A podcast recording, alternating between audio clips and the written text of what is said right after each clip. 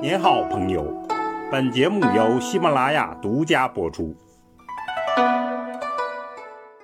听段子学书法，我们继续说碑帖段子。前面讲了秦统一一直到西汉、东汉这一时期的书法碑帖，共二十一个段子。我们今天就来小结一下。隶书，伟大的书之母。甲骨文、金文、石鼓文，这些多种多样的书法探索就达到了顶点。到了战国末，大分裂就开始毁灭。之后，秦统一就重新振作，开始了更大的辉煌。秦统一文字、统一书法，在大篆的基础上形成了小篆。我们只讲了代表性的李斯的《义山碑》。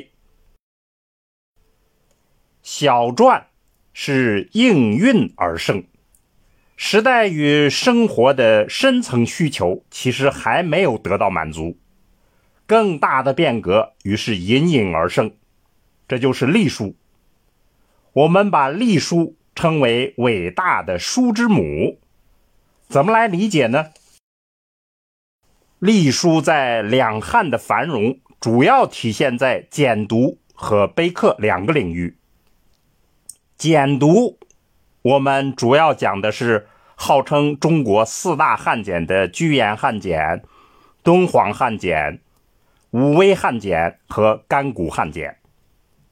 汉简是中国书法的奇迹，有人把它誉为原子弹。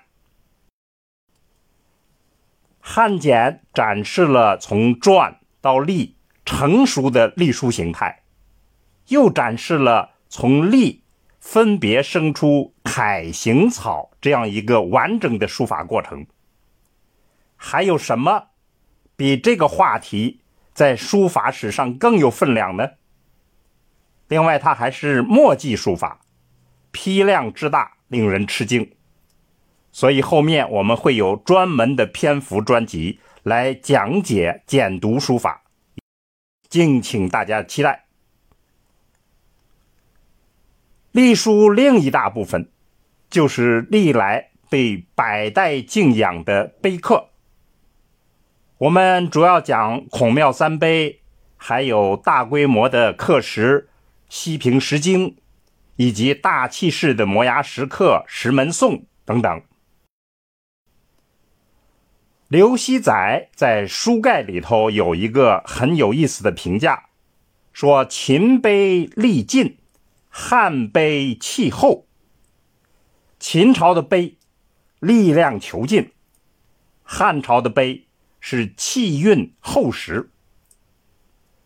不是大师这样一种高屋建瓴的评价，我们几乎就被琳琅满目的汉碑看花眼了。另外，我们还讲了两个重要的碑帖，就是《冠军帖》张芝的和钟繇的《宣誓表》。隶书母体生出的新体，就是草书和楷书，已经是风姿出现，气韵非凡。总体来说的话，隶书作为书之母，传承前代，开启后代。缔造了中国书法的大家族这样一个千古流传的故事。我们对这一关键时期的认识有几点想法，供大家参考。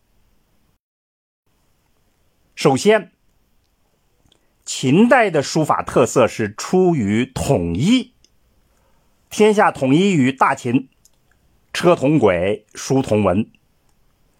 汉代的书法特色是出于自由，前期的休养生息，后来的雄强扩张，都导致文化上的自由，百花齐放，展示了书法世界无尽的空间。其次，就书法本身而言呢，统一代表了书法的实用性，而自由代表了书法的艺术性。二者辩证的关系，是体现了书法本质的特色。理解并恰当应用书法这一本质特色，才是书法的根本使命。那么，书法在发展过程中间所有的困惑，其实都是背离了这一使命而导致的。第三，秦汉书法可以说根扎在大秦，花开在大汉，而且可以说永远被模仿，从未被超越。所以，清代敏感的康有为就称他为“高老百代”，意思就是他笼罩着百代。康有为当时还没有见到过我们现在所见到的大批量的简读书法，他已经得出这样的结论。所以，秦汉书法毫不犹豫的可以说至高无上，其中的意味也请大家务必深思。好，听段子学书法，我们下次再见。